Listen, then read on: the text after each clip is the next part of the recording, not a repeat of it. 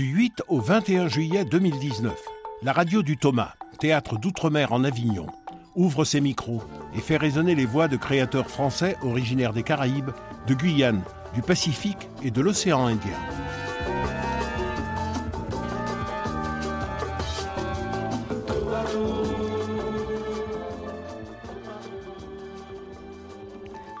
Bonjour à tous, nous sommes en direct d'Avignon au théâtre de la Chapelle du Verbe incarné pour notre émission de l'été Grand Large avec laquelle nous partirons à la rencontre des créateurs qui sont invités à cette 22e édition du théâtre d'outre-mer en Avignon et des artistes porteurs de cette culture française des Grands Larges. Vous nous écoutez sur le net sur www.verbeincarne.fr, en Ile-de-France sur Aligre FM 93.1 et à Marseille sur Radio Grenouille 88.8.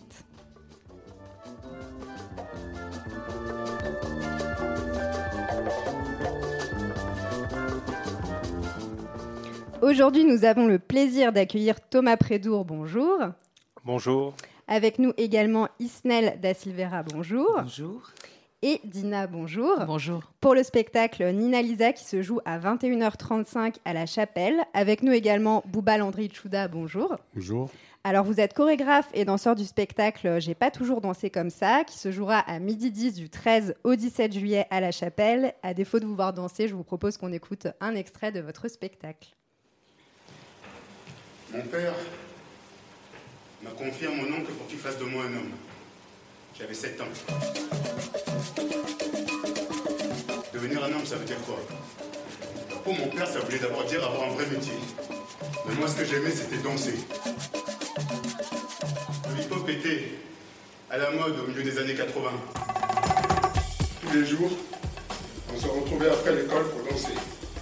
On faisait des démonstrations à droite à gauche. Les gens se déplaçaient pour nous voir danser. Ils payaient pour nous voir danser. On n'était plus des voyous, on était des artistes. Bouba, vous avez créé la compagnie euh, Malka il y a plusieurs années. Pourquoi est-ce que vous avez décidé aujourd'hui, en 2019, de raconter votre histoire? Au-delà de raconter mon histoire, euh, c'est un portrait dansé. J'avais, j'avais besoin de faire un point d'étape. Euh, je me suis rendu compte qu'il y avait une une bonne partie de mon histoire, euh, une bonne partie de mon histoire était euh, n'était pas connue de mes proches, n'était pas connue de ceux qui pensaient bien me connaître. Et euh, voilà, j'avais j'avais j'avais envie de, de m'adresser à tout le monde euh, avec avec ce que je sais le mieux faire, danser. Avec le recul, qu'est-ce que ça signifie du coup pour vous aujourd'hui de devenir un homme? Oh, Je crois que ça veut dire euh, être en capacité euh, euh, de s'occuper des siens. Je crois que dans, le, dans l'esprit de mon père, quand il parlait de, de, faire quelque chose, de, de, de, devenir un homme, c'était en fait sa manière de, dire que, c'était important pour lui que je puisse m'occuper de ma famille, de mes enfants, que je puisse avoir un métier qui me permette de, vivre, de payer mon loyer, qu'il ne me retrouve pas dans la rue un jour. Et comment est-ce que vous avez appréhendé euh, cette découverte de cette danse du hip-hop? Comment vous l'avez vécu C'est, je suis tombé dedans. La danse hip-hop euh, au début des années 80 a frappé euh, les. Ce mouvement a frappé les quartiers de France. À l'époque, j'habitais à la Villeneuve, à Grenoble. Et ce mouvement est arrivé à Saint-Denis, en région parisienne, au Minguette à Lyon et à la Villeneuve à Grenoble. Et tous les jeunes de ma génération se sont, euh, se sont trouvés happés par, ce, par cette énergie. Et en réalité, quand j'ai commencé à danser, je ne pensais vraiment pas que ça deviendrait mon métier. Puisqu'au début, c'était simplement un passe-temps, une, une, une, passion que j'aimais euh, pratiquer euh, après l'école, le week-end, avec des copains en bas d'immeuble, sur des cartons. Voilà, je, je, c'était pour moi vraiment quelque chose de, de, de passager, un, un, truc de jeunesse. Et c'est resté Ça fait presque 30 ans, vous étiez venu euh, il y a deux ans, je crois, à la chapelle pour tête d'affiche. Qu'est-ce que ça signifie aujourd'hui pour vous de revenir avec ce spectacle-là qui est plus intime? À revenir à la chapelle du Verbe incarné, c'est comme c'est comme aller rendre visite à la famille. C'est c'est comme euh, c'est je me sens à la maison. Je, je, je, trouve une une bienveillance particulière dans cette maison. Euh, à l'encontre des artistes, à l'encontre des techniciens, à l'encontre du public. Et euh, voilà, c'est, je, me sens bien et quand je me sens bien, j'aime bien y retourner à l'endroit où je me sens bien. Alors donc on invite évidemment euh, les spectateurs à venir découvrir votre spectacle donc à midi 10 à partir du 13 juillet jusqu'au 17 à la Chapelle. On y reviendra un petit peu plus tard. Thomas Prédour, vous signez euh, la mise en scène du spectacle Nina Lisa, dans lequel euh, Isnel da Silveira vous interprétez Nina Simone. Et vous, Dina euh, Lisa, donc la fille de la chanteuse, je vous propose d'écouter un extrait de ce spectacle. Tu n'avais jamais le temps pour moi. Et puis parfois, te prenais l'envie de jouer à la maman. Je me souviens d'une fois où tu as absolument voulu me préparer mon pique-nique pour l'école. Tu m'as fait un sandwich beurre de cacahuètes poisson. Et tu m'as dit. Bah, je t'ai préparé un bon petit sandwich. Je t'ai remercié. Tu m'as répondu. là Étonnamment, c'était plutôt bon. Ces moments de complicité étaient précieux, mais tellement éphémères. Le reste du temps, j'avais l'impression d'être de trop. Et quand je t'ai annoncé que je voulais devenir chanteuse, ta seule réaction a été. Toi, chanteuse. J'ai pris ma décision toute seule.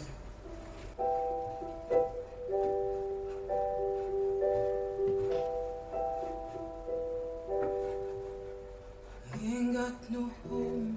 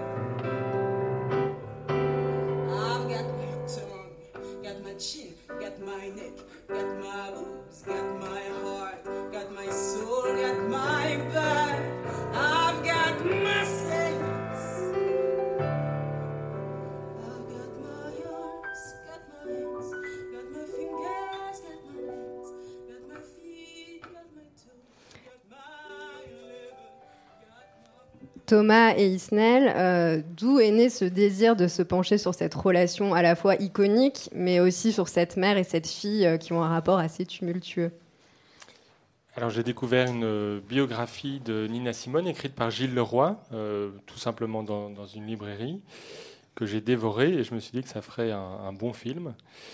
Et puis ben, j'ai rencontré Dina, euh, qui a déjà sorti deux albums sous le nom de Dinabé, qui a fait beaucoup de concerts. Et je me suis dit, tiens, euh, Nina Simone, euh, elle pourrait bien correspondre à, ce personnage. Et en même temps, Dina est encore jeune. Et donc je me suis dit, oui, en même temps, Nina Simone, si on veut traverser toute sa vie, voilà, il faudrait trouver aussi une autre personne. Et donc c'est un ami, Serge Aimé Koulibaly, qui est chorégraphe. Euh, qui, m'a parlé d'Isnel. Et donc, euh, je suis allé la voir à, Gand, hein, tout près de la gare. Euh, et, en fait, Isnel avait déjà travaillé sur Nina Simone. Et donc, on a passé trois heures. Et puis, elle m'a dit Ok, je veux bien essayer. Et alors, il y avait encore voilà, cette envie aussi de raconter de manière théâtrale, mais aussi de manière musicale. Et donc, il y a une personne qui est avec nous sur scène, qui est Charles Loos, Et lui, c'est aussi un ami commun qui nous, a présenté. Et donc, euh, le fait qu'on soit à la chapelle du Verbe incarné, là, ça me fait penser que les, premières répétitions, le, moment où on a testé euh, de voir si l'énergie, euh, la magie prenait, c'était dans une chapelle aussi, à Bruxelles. Ça s'appelle la chapelle de Bondal. Et une des premières chansons qu'on avait choisi ensemble de travailler, c'était celle-ci. Donc voilà, ça fait remonter des souvenirs comme ça.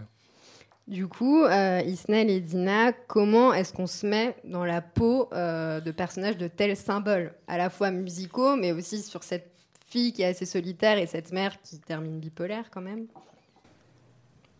Réponds, ma fille. Euh, bah, disons, pour moi, j'avoue que c'était quand même un, bon gros challenge. parce que bah, c'est mes premiers pas aussi en tant que comédienne. je n'avais jamais fait ça avant.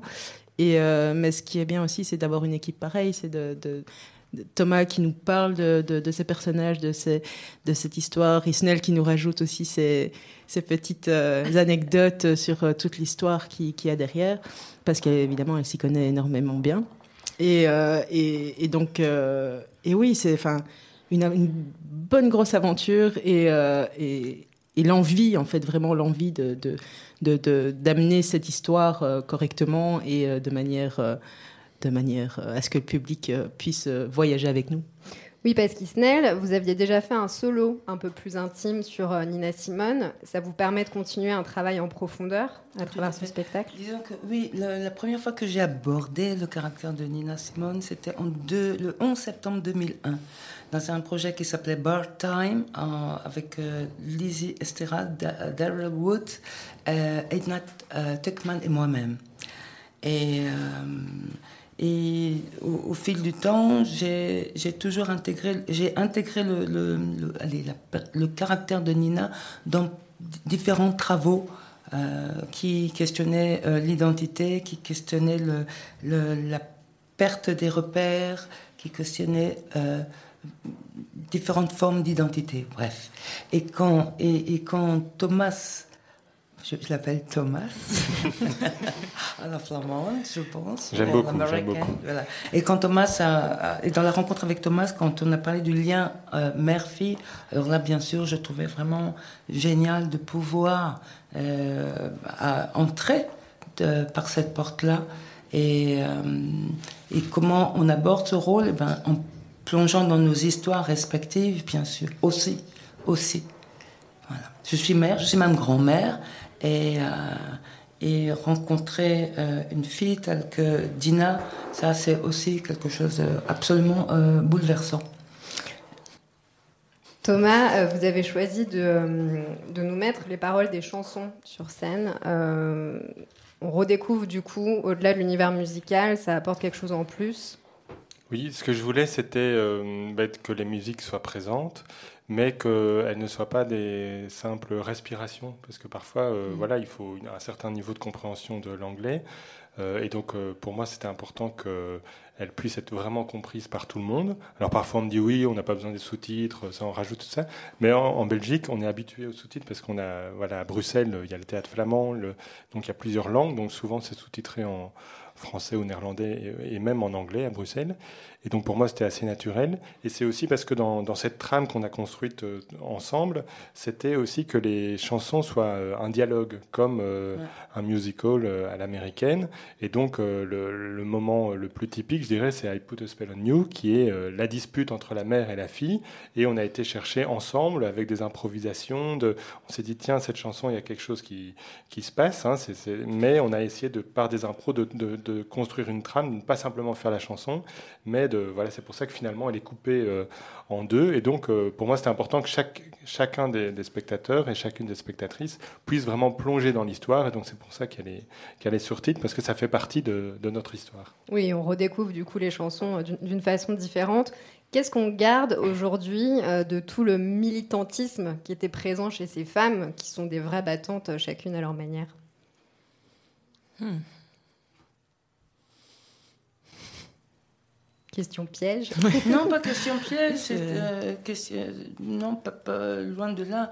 Euh, j'ai bientôt 60 ans euh, et ma vie personnelle est, est, aussi semée de rencontres géniales, génialement désagréables, mais qui, qui m'ont permis aussi de, d'opter de, pour des choix de, de rencontres, de compréhension et surtout arrêter le, me battre le plus possible contre la bêtise. Et qu'est-ce qu'on garde Ce qui est ce, euh, ce qu'on garde de ça, c'est que euh, nous, Nina Simone, les années 40, les années 50, les années 60, nous sommes euh, donc 20e siècle et 21e siècle. Et qu'est-ce qui a changé? Et, voilà. et c'était pour ça que moi j'ai eu envie aussi de faire des, des petits liens pas beaucoup non plus pour pas surcharger, mais avec l'actualité, avec ce qui se passe aujourd'hui, euh, que ce soit en Belgique, que ce soit en France, et euh, que ce soit pas simplement un spectacle historique et qui puisse dire ah ça c'était une époque euh, voilà c'était le XXe siècle. Ben non aujourd'hui encore en France on, cite l'affaire Adama Traoré. Et pour moi aussi l'envie de porter ce spectacle c'est aussi de s'adresser finalement à, la communauté des, des, artistes et de dire que, ben, que créer euh, ça a aussi un impact sur la société dans laquelle on est, et que Nina Simone, ben, c'est une femme qui a été euh, jusqu'au bout, et même peut-être trop loin à un moment donné dans les années 60, mais elle a essayé aussi à sa manière de transformer la société avec des chansons qui étaient terriblement engagées. Et moi, parfois, je suis un peu choqué de l'attitude de certains artistes, de certaines personnes qui, qui sont à des niveaux euh, très élevés et qui voilà, nous font croire qu'elles sont engagées pour un, autre monde et en fait ne le sont pas du tout et donc ne sont pas en cohérence. Je pense que Nina, elle a été extrêmement en cohérence entre son art et, sa vie. Bon, ça lui a coûté, mais euh, pour moi, c'est important qu'on soit cohérent dans nos vies, euh, au niveau politique en tout cas. Dina, vous retrouvez des parallèles justement avec l'actualité euh, de ce personnage? Oui, bien sûr, comme, comme, comme Isnel, je, je, je comment, comment dire? Oui, euh, faut pas oublier que, ça, que les changements n'ont pas été énormes, disons ça comme ça. Euh, oui, il y a des mouvements qui se mettent en place, il y, a des, choses qui se passent, mais c'est un travail, euh, un travail toujours d'actualité, ça c'est clair, et c'est ouais, il faut que le changement se fasse, quoi. il est temps. Du coup, euh, jouer un spectacle comme celui-ci qui évoque l'amour, mais bien évidemment aussi le racisme, la lutte pour les, droits dans un lieu comme la chapelle, c'est un symbole qui est assez fort. Je découvre euh, la chapelle du Verbe incarné et l'entrée dans cette maison était, le sentiment était de wow, there is a soul here. Il y a, il y a une âme particulière qui se voilà ici. Et je me sentais euh, à la maison, et je pense Géraldine aussi. Mm. Et en même temps, il y avait aussi, et en même temps, euh, comment tu dis, challenge, comme ça, un défi euh, énorme. Et voilà. Mais, mais peut-être Thomas, parce que toi tu connais plus que tu connaissais ce lieu. Ben, on avait la chance de, moi en tant que spectateur, je suis venu plusieurs fois, et, c'est vrai que dans Avignon, y a, voilà, il y a une multitude de lieux, et donc c'est important de d'avoir une rencontre avec le public dans un bon lieu. Et ce qui nous touchait, c'était euh, ben, mettre en évidence euh, les écritures d'outre-mer. Euh, et, ici, ben, voilà, Nina elle-même a vécu au Liberia. Il y a cette attache à, à ce continent où elle s'est sentie à, Eiffel home, hein, comme elle disait. et, et, puis voilà, et Géraldine et Isnel aussi des, identités euh, multiples. Et, moi, j'ai travaillé aussi avec François Ebouélé, qui a fait la dramaturgie, qui vient du Cameroun, Serge Aimé, qui vient du Burkina Faso. Enfin, donc, euh, je trouvais euh, chouette aussi d'être en Avignon, dans un lieu qui est fort marqué par rapport au, voyage. Donc, on vous invite évidemment à découvrir ce spectacle qui se joue à 21h35. Ce qu'on peut dire de vos deux spectacles mutuels à tous les quatre, c'est qu'il y a une une véritable volonté de mettre en valeur un art qui est différent, que ce soit la danse ou, euh, ou le chant, euh, qui a marqué vos vies mutuelles. Bouba euh. Vous à travers la danse, vous trois à travers la musique Pour être honnête, j'ai pas bien saisi la. Non, je faisais un, rassemblement commun entre vos deux spectacles, que ce soit la danse ou la musique. C'est un art intime qui a marqué vos, vos spectacles et votre vie, vos existences. Oui. Vous vous euh, rejoignez sur ce point-là. Oui, mais je pense que je suis assez. Euh, quelque chose m'a un peu frappé dans ce que tu disais tout à l'heure, Thomas. je, ces artistes qui, qui en fait font semblant d'être engagés, mais en réalité ne sont pas tant. Et je trouve que nous, on a la chance, les artistes, on a la chance de faire ce qu'on fait parce que je trouve ça quand même génial. Moi, j'étais un grand timide enfant. Je trouve ça génial de danser devant une salle de 1000 places, de 400 places, de 200 places, de 100 places et de dire ce qu'on a besoin de dire. Pas ce qu'on dit lundi, mardi on change, mercredi on revient, mais ce qu'on a besoin de dire, ce qui nous semble vital, important.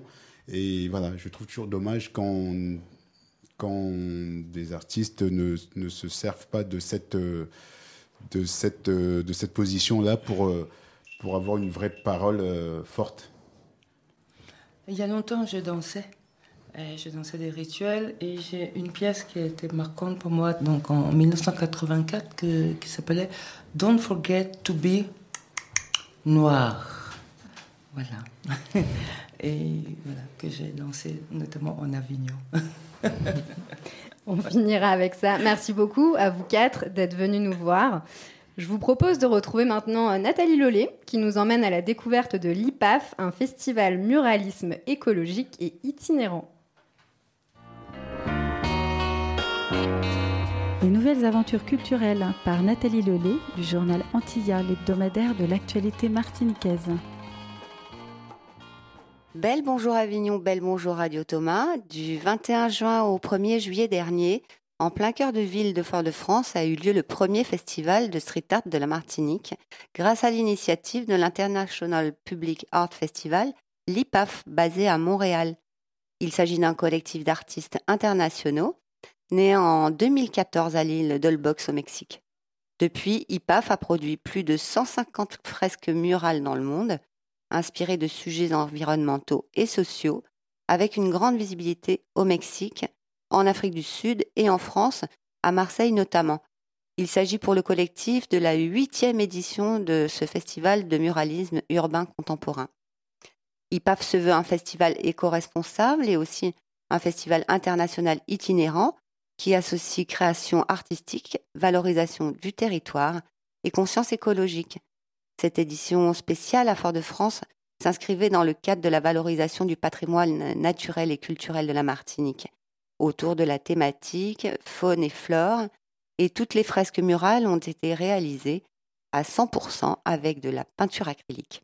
Fort-de-France, devenu pendant dix jours temple du street art, a vu des pans entiers des murs de la vieille ville renaître sous l'effet de la création artistique. Bonjour Barbara. Alors donc nous sommes euh, sur la journée de lancement. tout a déjà commencé depuis trois jours. Les plasticiens sont en place dans les rues de Fort-de-France. Quel est l'accueil pour l'instant de la part du, public, bien sûr, et puis euh, des foyers surtout? Hyper favorable. Euh, on se fait des amis tous les jours. les artistes sont là dans leur nacelle. Ils sont, ils sont en contact de la population direct en permanence. On leur apporte à boire, on discute avec eux, on leur propose de faire des choses sur les murs. Euh, la population s'intéresse vraiment aux artistes et au travail qui est en train de se faire dans Port-de-France. Et de la part des artistes, justement, des artistes martiniquais Très heureux. Très, heureux, d'être là, d'être au contact euh, de la population, c'est une chose, mais de découvrir la Martinique, euh, les différents endroits où on est, où est-ce qu'ils logent, où est-ce qu'ils mhm. travaillent. ils, sont, ils sont très heureux d'être là. Parce qu'en en fait, c'est le premier festival de, street art euh, qui a lieu en, Martinique. Donc, comment c'est perçu de la part des artistes martiniquais, des, des plasticiens? Les artistes martiniquais, ce sont des artistes émergents, donc n'ont jamais fait de mural car ça s'est jamais fait ici. Et, ils sortent de l'école du campus caribéen des arts, donc euh, ils sont ils sont pleins d'attentes et d'appréhension, mais heureusement les artistes locaux euh, et internationaux communiquent énormément entre eux. Et il y a un échange qui se fait créatif qui est aussi très important pendant le festival. Super. Et là, qu'est-ce que nous allons voir euh, à l'espace 45, donc euh, rue Moreau de Jones? On va voir euh, l'exposition collective de tous les artistes qui sont invités, où on a réimprimé des œuvres qui sont faites par le passé, donc pour voir au moins leur style et qu'est-ce qui va pouvoir être transposé sur les murs aussi avec leur identité visuelle, leur démarche, voilà, leur style. Et donc il y a trois éditions prévues pour la Martinique. Donc les deux autres, quand, où on ne sait pas. L'année prochaine, une par année et où euh, ça reste à déterminer encore. D'accord. Bon, et eh ben bravo en tout cas et puis à bientôt Barbara. Merci beaucoup Nathalie. IPAF regroupait à Fort-de-France une quinzaine d'artistes de renom ou pas, locaux et internationaux. On notera les signatures euh, des artistes caribéens Ford Paul pour la Guadeloupe, Gladys Gambi, Hélène Raffestin et Émilie pour la Martinique. Anna Marietta venait de Porto Rico. IPAF est un événement rassembleur par la diversité des origines et des influences des artistes présentés qui annule toute espèce de frontière.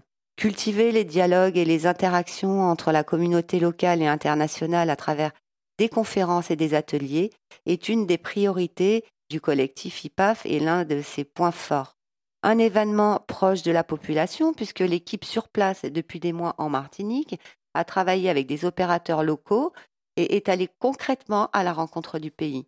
En outre, cet événement de rue qui va durablement modifier le paysage foyalais concerne en premier lieu la population martiniquaise qui a eu l'occasion vraiment d'assister en direct à la réalisation de fresques monumentales au cœur de la ville et d'être au contact des artistes dans leur acte de création. Alors vous pouvez suivre l'actualité du collectif sur sa page Facebook, donc facebook.com IPAF Festival. C'était Nathalie Lelay à Avignon pour Antilla et Radio Thomas.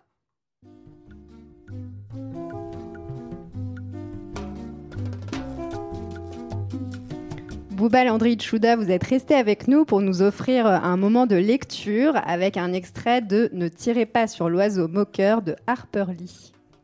Oui. Tu vas retirer ça et vite. Cet ordre que je donnais à Cécile Jacob marqua le début d'une période pénible pour Jim et moi. Les poings serrés, j'étais prête à le frapper. Atticus m'avait promis que s'il apprenait que je m'étais encore battue, il me ferait définitivement passer l'envie de recommencer. J'étais beaucoup trop grande pour m'adonner à de tels enfantillages, et plus vite j'apprendrais à me contenir, mieux ce serait pour tout le monde. Cela me sortit vite de la tête. Ce fut la faute de Cécile Jacob. La veille, il avait annoncé dans la cour de récréation que le père de Scott Finch défendait les nègres. Je niais, mais en parlais à Jim. Qu'est-ce qu'il voulait dire? demandai-je. Rien, interroge Atticus, tu verras. Ce que je fis le soir même. Tu défends les nègres, Atticus? lui demandai-je le soir même. Bien sûr, ne dis pas nègre, Scout. C'est vulgaire. Tout le monde dit ça à l'école. Désormais, ce sera tout le monde sauf toi. Eh bien, si tu ne veux pas que je parle de cette manière, pourquoi m'envoies-tu à l'école? Mon père me regarda à l'air amusé. Malgré notre, malgré notre compromis, depuis la dose que j'avais absorbée le premier jour, j'avais poursuivi sous une forme ou une autre ma campagne contre l'école. Au début du mois de septembre, j'avais été frappé de faiblesse, de vertige, de difficultés gastriques. J'allais jusqu'à payer 10 cents le privilège de me frotter la tête contre celle du fils de la cuisinière de Miss Rachel, qui souffrait d'une teigne spectaculaire. Mais cela ne prit pas. J'avais cependant une autre préoccupation tous les avocats défendent les, les Noirs, Atticus? Bien sûr que oui, Scout. Alors pourquoi Cécile a-t-il dit que tu défendais les nègres? On aurait cru que tu faisais quelque chose d'illégal. Atticus poussa un soupir. C'est simplement que je défends un noir du nom de Tom Robinson. Il habite ce petit quartier qui se trouve au-delà de la décharge publique. Il fait partie de l'église de Calpurnia et elle connaît bien sa famille. Elle dit que ce sont les gens honnêtes. Tu n'es pas assez grande pour comprendre certaines choses, mais d'aucuns prétendent dans cette ville que je ne devrais pas me fatiguer à défendre cet homme. C'est un cas spécial, le procès. Pardon, c'est un cas spécial. Le procès n'aura pas lieu avant la session d'été.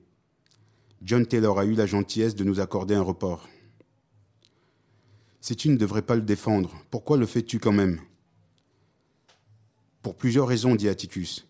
La principale étant que si je ne le faisais pas, je ne pourrais plus marcher la tête droite, ni représenter ce comté à la Chambre des représentants, ni même vous interdire quoi que ce soit à Jim et à toi. Alors si tu défendais cet homme, Jim et moi, on n'aurait plus besoin de t'écouter? C'est à peu près cela. Pourquoi? Parce que je ne pourrais plus vous demander de faire attention à ce que je vous dis. Vois-tu, Scott? Il se présente au moins une fois dans la vie d'un avocat une affaire qui le touche personnellement. Je crois que mon tour vient d'arriver. Tu entendras peut-être de vilaines remarques dessus, à l'école, mais je te demande une faveur. Garde la tête haute et ne te serre pas de tes poings. Quoi que l'on te dise, ne te laisse pas emporter. Pour une fois, tâche de te battre avec la tête. Elle est bonne, même si elle est un peu dure. On va gagner, Atticus? Non, ma chérie. Alors pourquoi? Ce n'est pas parce qu'on est battu d'avance qu'il ne faut pas essayer de gagner. Voilà. Merci beaucoup.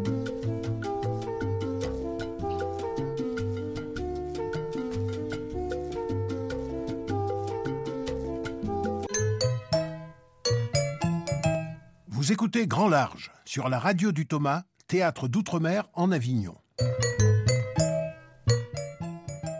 Bonjour Estelle Laurentin. Bonjour Savannah. Nous avons hâte de découvrir votre extrait du jour.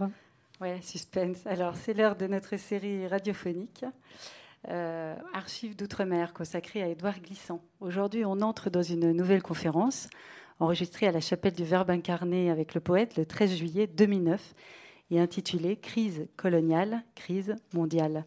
On écoute dans ce premier extrait Édouard Glissant qui parle de la politique et de la poétique.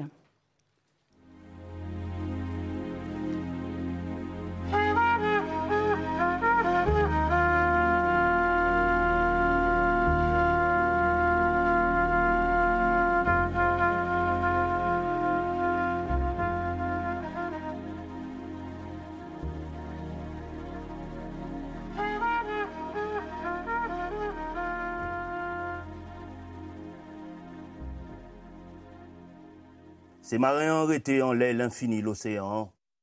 Yo rive connaître tout sens perdu.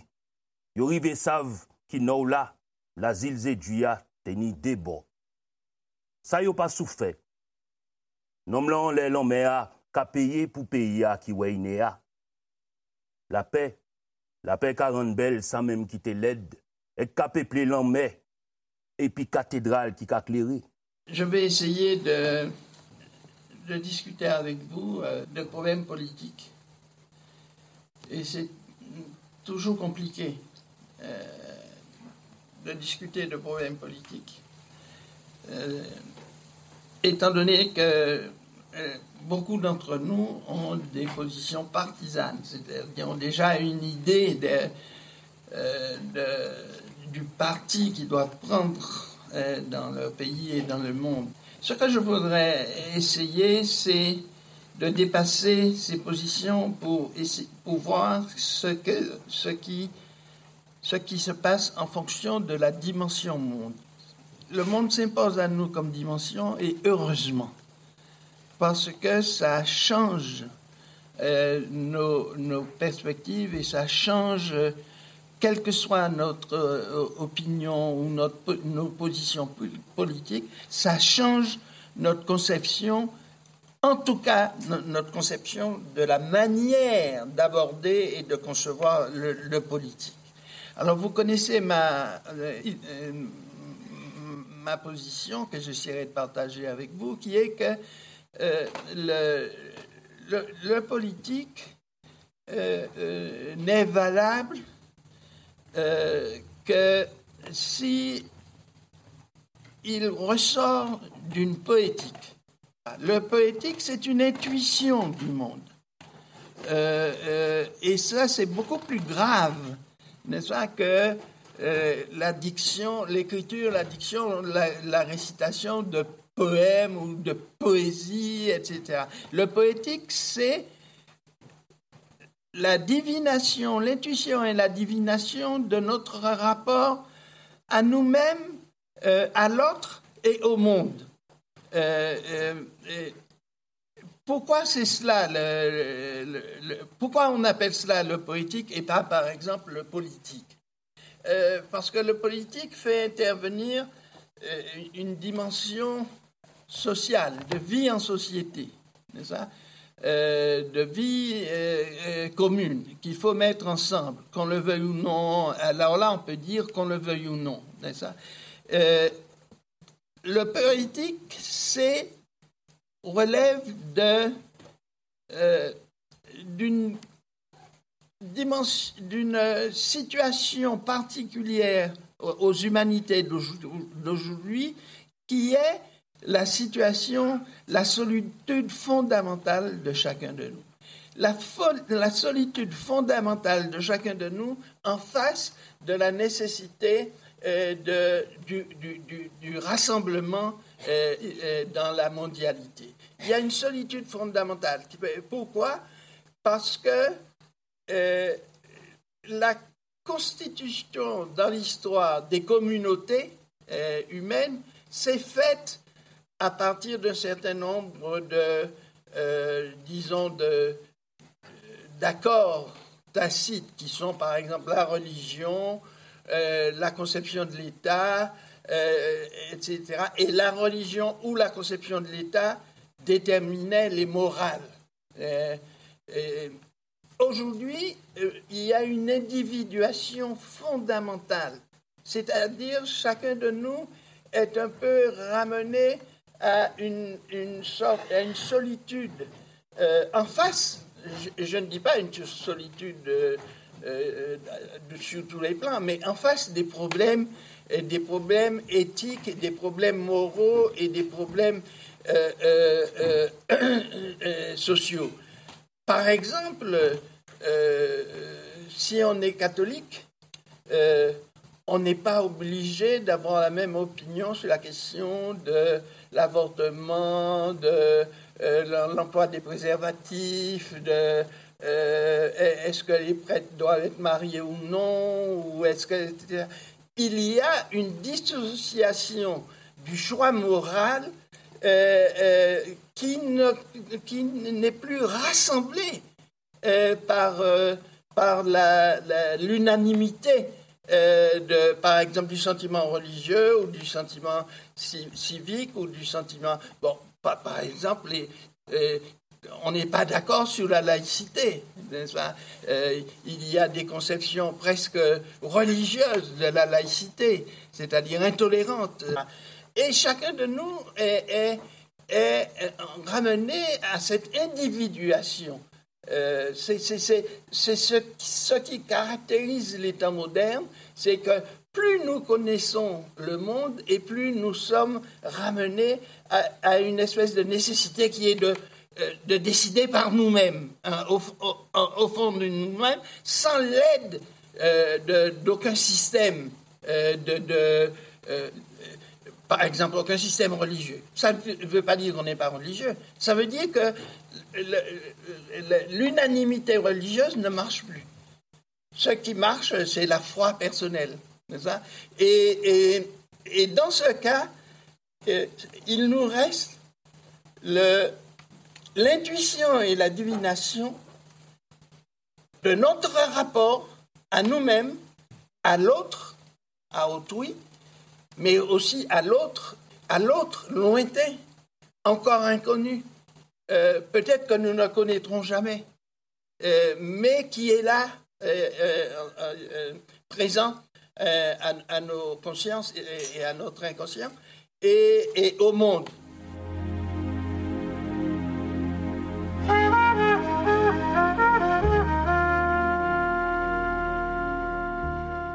Archives d'outre-mer, ce sont des extraits d'archives sonores enregistrés au Thomas.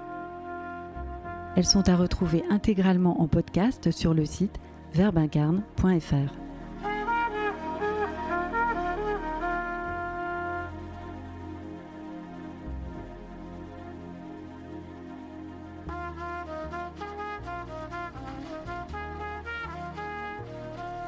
Marie-Cécile est avec nous, bonjour. Bonjour Savannah. Aujourd'hui, nous partons à la rencontre de... Nous partons à la rencontre de Frédéric Dott, qui est journaliste à Saint-Pierre-et-Miquelon la première.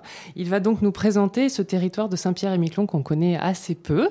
Et il va aussi nous expliquer cette merveilleuse aventure que vivent des jeunes Saint-Pierre-et-Miquelonnais et une metteur en scène euh, lors de ce festival à Avignon. Je suis Frédéric Dott, je suis journaliste à Saint-Pierre-et-Miquelon La Première, qui est le bureau de France Télévisions à Saint-Pierre-et-Miquelon. C'est à 4500 km d'ici. Nous sommes l'un des points les plus à l'est du continent américain. À la quarantaine, j'étais un journaliste bien installé à France 3, dans ma région de Franche-Comté. Et avec euh, ma femme et mes enfants, on a décidé d'aller vivre une autre aventure. Ça s'est trouvé euh, qu'une proposition s'est faite pour aller travailler à Saint-Pierre-et-Miquelon. J'ai même découvert où il se situait euh, quand la proposition s'est faite. Oui, il fait froid, pas tant que ça finalement, ça n'est pas le pôle Nord. Mais ce territoire, c'est surtout l'insularité. Euh, vivre euh, sur une île, ben, ça veut dire plein de choses. Ça veut dire qu'on n'a pas forcément tout ce qu'on veut tout le temps et qu'on sait se satisfaire de ce qu'on trouve. Et puis c'est aussi une île qui est, comme je le disais, à plusieurs milliers de kilomètres de son territoire de rattachement. Et ça, c'est assez compliqué parfois. Et puis c'est une île qui est à moitié canadienne, allez, il faut le dire. C'est bien la, France, hein. euh, on a la nationalité française, on a l'euro, mais on est tellement proche du Canada avec des racines qui sont aussi canadiennes pour euh, les gens qui, vivent sur place, qui ont des connexions, des cousins, des frères, qui vivent juste à 20 km et qui sont eux canadiens, qu'on ne peut pas vivre autrement que dans un tempo à moitié canadien. Au niveau culturel, euh, l'art dominant, c'est le théâtre. Euh, avec euh, la présence d'une metteur en scène en permanence à Saint-Pierre et euh, plutôt l'hiver avec une mission à Miquelon. Saint-Pierre, c'est une île, Miquelon, c'en est une autre. avec plusieurs groupes, des adultes, des adolescents, qui font donc du théâtre à l'année longue, comme on dit, c'est l'expression à, Saint-Pierre. Et donc un groupe notamment d'ados qui a travaillé une pièce très historique qui s'appelle Anna, femme de, de, bourreau, qui va être présentée au Thomas ce dimanche à 10h. Pour eux, pour ces jeunes et pour euh, Anaïs, c'est plus qu'une aventure de venir jouer au Festival d'Avignon. D'abord, il faut imaginer quand on vit à 4000 km d'Avignon, le Festival d'Avignon, ça ne veut pas dire grand-chose, c'est un peu du chinois. Donc il a fallu déjà leur montrer des reportages sur ce qu'est le Festival d'Avignon pour qu'ils s'en imprègnent. Et puis c'est une aventure logistique, imaginez 12 euh, personnes à transporter, euh, de ce territoire à côté du Canada jusqu'à la France. Ça nous a pris 48 heures, 4 avions, un train, un hôtel avant d'arriver, et pas mal de nuits blanches aussi.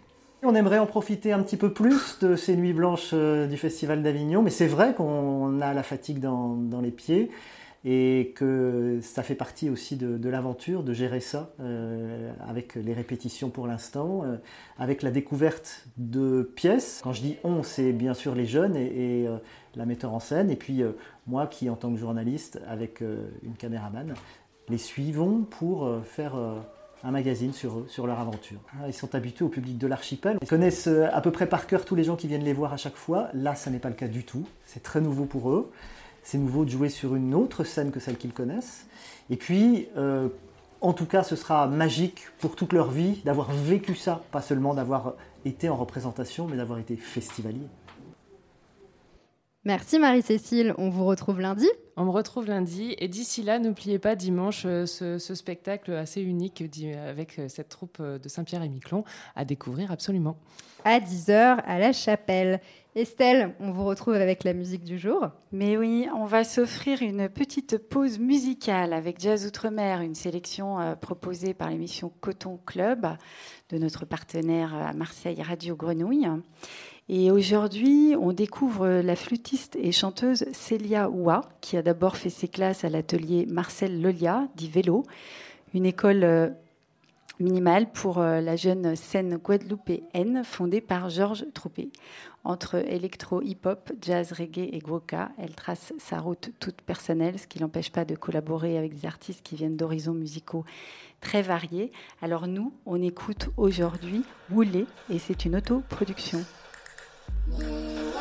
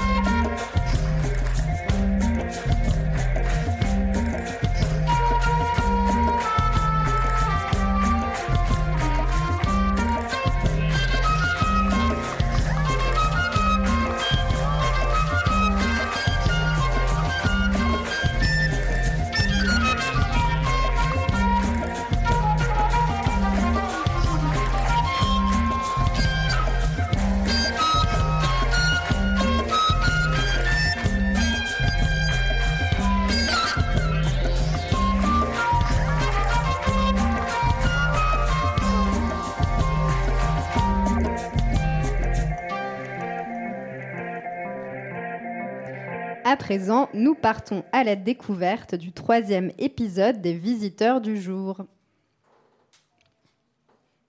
Les visiteurs du jour. Certains festivaliers viennent de plus loin que d'autres, apportant avec eux l'écho de leur archipel. On a dansé dans la palais des papes et c'était cool. On a vu le pont d'Avignon, c'est le pont euh. Chaque jour, l'un de ces spectateurs des Grands Larges nous raconte son festival. À Saint-Pierre-et-Miquelon, il n'y a que des troupes amateurs qui jouent très très bien, va pas se cacher. Bonjour, moi c'est Enguerrand, j'ai bientôt 16 ans, je suis en seconde, je vais passer en première. Je n'ai pas de projet particulier pour l'avenir, juste continuer le théâtre euh, au moins pendant les deux ans qui me restent à Saint-Pierre-et-Miquelon. Et sinon, euh, on verra bien qu'est-ce que je ferai plus tard, acteur, pourquoi pas, si ça se présente.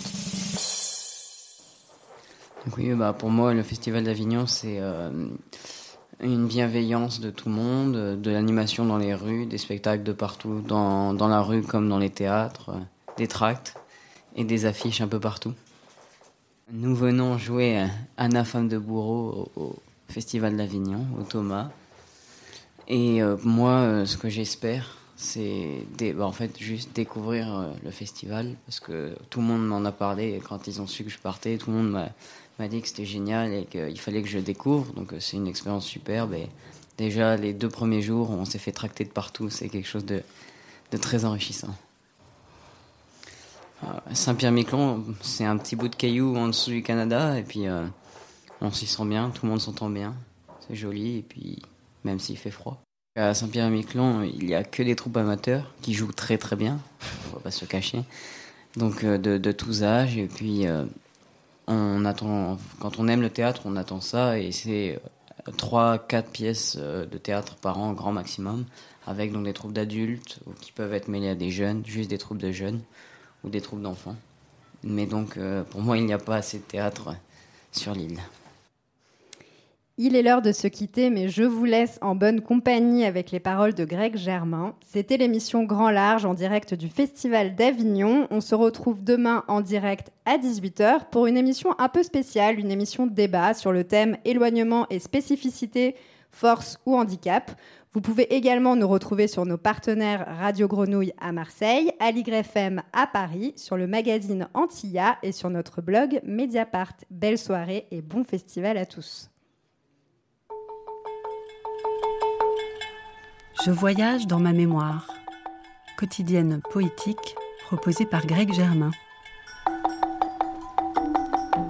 Hugo, Victor Hugo, est incontestablement pour moi un des plus grands auteurs français. Poète, dramaturge, écrivain, journaliste, homme politique. Et il a prononcé des discours très très célèbres au Sénat. Celui-ci est son troisième discours au Sénat pour l'amnistie et pour instituer le 14 juillet comme fête nationale. C'est un discours qui a été prononcé le 3 juillet 1880 au Sénat. J'appellerai seulement votre attention sur un fait. Messieurs, le 14 juillet est une fête. Votre vote aujourd'hui touche à cette fête. Quelle est cette fête? Cette fête est une fête populaire. Voyez la joie qui rayonne sur tous les visages. Écoutez la rumeur qui sort de toutes les bouches. C'est plus qu'une fête populaire, c'est une fête nationale. Regardez ces bannières, entendez ces acclamations. C'est plus qu'une fête nationale, c'est une fête universelle. Constatez sur tous les fronts, anglais, espagnol, italien, le même enthousiasme. Il n'y a plus d'étrangers. Messieurs, le 14 juillet, c'est la fête humaine. Cette gloire est donnée à la France que la grande fête française, c'est la fête de toutes les nations. Fête unique. Ce jour-là, le 14 juillet, au-dessus de l'Assemblée nationale, au-dessus de Paris victorieux, s'est dressée dans un resplendissement suprême une figure plus grande que toi, peuple, plus grande que toi, l'humanité. Oui, la chute de cette Bastille, c'était la chute de toutes les Bastilles. L'écroulement de cette citadelle, c'était l'écroulement de toutes les tyrannies, de tous les despotismes, de toutes les oppressions. C'était la délivrance, la mise en lumière, toute la terre tirée de toute la nuit. C'était l'éclosion de l'homme. La destruction de cet édifice du mal, c'était la construction de l'édifice du bien. Ce jour-là, après son long supplice, après tant de siècles de torture, l'immense et vénérable humanité s'est levée, avec ses chaînes sous ses pieds et sa couronne sur sa tête. Eh bien, messieurs, ce jour-là, on vous demande de le célébrer de deux façons, toutes deux augustes. Vous n'y manquerez certainement pas. Vous donnerez à l'armée le drapeau, qui exprime à la fois la guerre glorieuse et la paix puissante. Et vous donnerez à la nation l'amnistie, qui signifie concorde, oubli, conciliation, et qui là-haut, dans la lumière, place au-dessus de la guerre civile la paix civile. Le 14 juillet a marqué la fin de tous les esclavages. Ce grand effort humain a été un effort divin. Quand on comprendra, pour employer les mots dans leur sens absolu, que toute action humaine est une action divine, alors tout sera dit. Le monde n'aura plus qu'à marcher dans le progrès, tranquille, vers l'avenir superbe. Messieurs, ce sera un double don de paix que vous ferez à ce grand pays. Le drapeau, qui exprime la fraternité du peuple et de l'armée. L'amnistie, qui exprime la fraternité de la France et de l'humanité. Rendons grâce à la République. Victor Hugo.